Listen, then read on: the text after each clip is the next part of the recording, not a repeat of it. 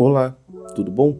Aqui quem fala é o Elis, professor de História e diretor do podcast História Presente, o podcast de história feito aqui e agora.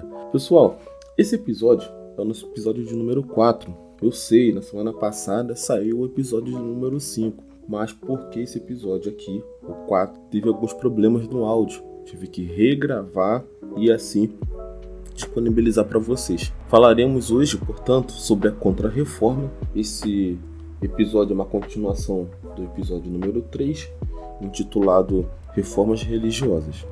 Antes da gente começar a falar da Contra-Reforma, eu vou fazer alguns anúncios e espero que você continue aí com a gente para falarmos desse assunto importantíssimo. Vamos lá. Gente, vocês sabem que o nosso projeto é independente e precisa da colaboração de cada vez mais pessoas para permanecer no ar. Por isso, eu vim pedir ajuda para vocês de duas formas bem específicas. A primeira delas é nos seguindo nas redes sociais: Instagram Wellison.bastos, TikTok Wellison Bastos, Twitter Bastos Wellison. E também penso, caso você possa e queira nos ajudar financeiramente por meio do Pix ou do Apoia-se. A nossa chave Pix é o nosso e-mail historiapresentehp.gmail.com. O nosso Apoia-se você pode acessar por meio do link ou do site apoia.se barra História Presente. Mas claro, você só vai fazer isso se você puder e quiser. Não sei se está constrangido. A gente vai tocando nosso projeto da forma que dá. Mas se você puder nos ajudar seguindo o nosso trabalho, compartilhando nosso conteúdo e contribuindo, nós ficaremos muito felizes. Agora vamos ao que de fato importa. Vamos falar sobre a contrarreforma. Contrarreforma, gente, já dá o tom sobre o que a gente vai falar. Sobre um, um, um processo de reação da Igreja Católica em relação a reformas religiosas do século XVI. Nós já ouvimos falar sobre Lutero, Calvino, os puritanos e tudo mais. Essa reação ela vai se dar de diversas maneiras. Internamente, a gente vai ver que a igreja vai procurar se reorganizar, fazer uma reestruturação no clero. Externamente, a gente vai ver que guerras religiosas vão passar a ocorrer depois de tanto tempo. Então vamos falar um pouquinho sobre cada uma dessas questões. Externamente, a gente vai ver que a questão das guerras religiosas elas vão ganhar força. A noite de São Bartolomeu, na França, que vai matar cerca de 20 mil protestantes, é um exemplo disso. Alguns lugares pelos quais não se passaram por reforma protestante ou reforma religiosa, como vocês queiram falar, se tornarão bastiões do catolicismo. É o caso da Espanha, o caso de Portugal, a França vai resistir. Esses, pa esses países vão, portanto, se tornar bastiões, pilares da Igreja Católica na Europa. Curiosamente, são esses dois países, especialmente, que serão os pioneiros no processo de expansão marítima, que também tem um aparato religioso.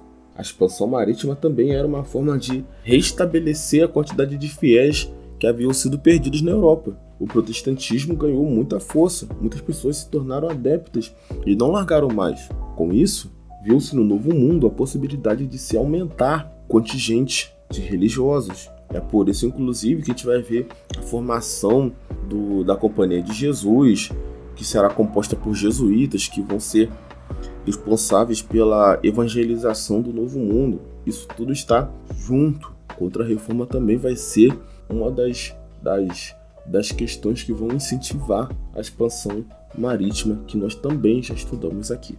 No que diz respeito ao que as mudanças internas realizadas pela Igreja Católica, nós podemos falar sobre o Concílio de Trento, de 1545 até 1563. Trento, uma cidade da Itália, esse concílio reuniu clérigos de toda a Europa. Tinha como objetivo reorganizar a fé.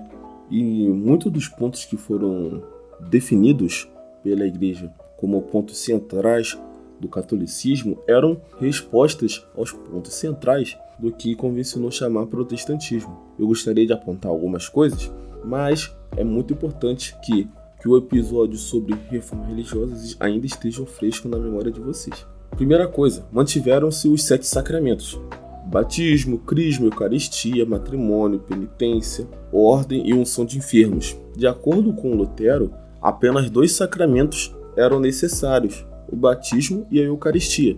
Partindo daquilo, não era mais valorizado pela, pela, pelos protestantes. Então, na Contra-Reforma, a gente vai ver que vai existir uma reafirmação dos sete sacramentos.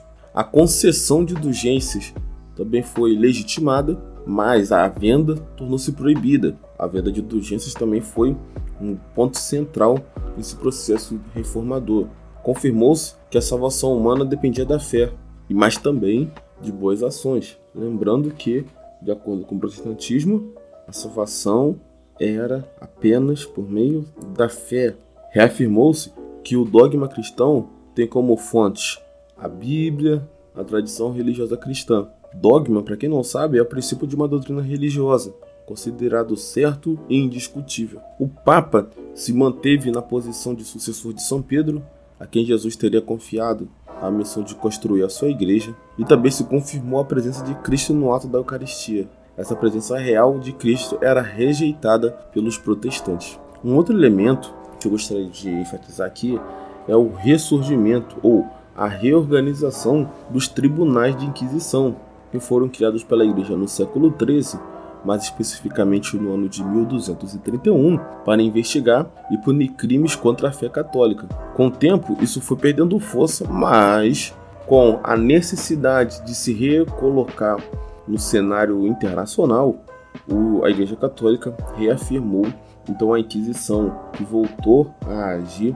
de forma incisiva. É por essas e outras que no episódio sobre reformas religiosas eu questionava onde estava a Inquisição enquanto o Lutero fazia o que fazia no momento onde a igreja em tese possuía tanto poder. Evidenciou-se então que essa estrutura estava fragilizada. Dito isso, gente, é importante ver que essa resposta do catolicismo ao protestantismo ela foi bem sucedida, ok? Iniciou-se então essa questão cruzadista, reorganização do catolicismo, a expansão marítima foi fundamental, pois reestabeleceu a Igreja Católica como uma força internacional poderosa. Aqui na América Latina, especialmente, tirando os Estados Unidos, a maioria da população é católica, até hoje, passados 500 anos.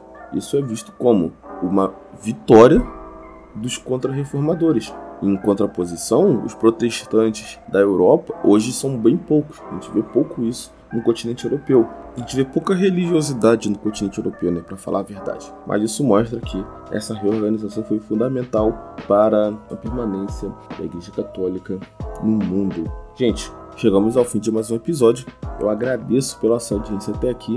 Obrigado de verdade. Só quero lembrar cada um de vocês que você pode fazer parte disso aqui, você pode nos ajudar a fazer o nosso podcast ser cada dia melhor. Basta compartilhar nosso conteúdo, nos seguir nas redes sociais e, na medida do possível, nos ajudar por meio do Pix, cuja a chave é o nosso e-mail historiapresentehp.gmail.com ou por meio do apoia-se, apoia.se barra História Presente. Muito obrigado mais uma vez até a próxima semana. Tchau, tchau.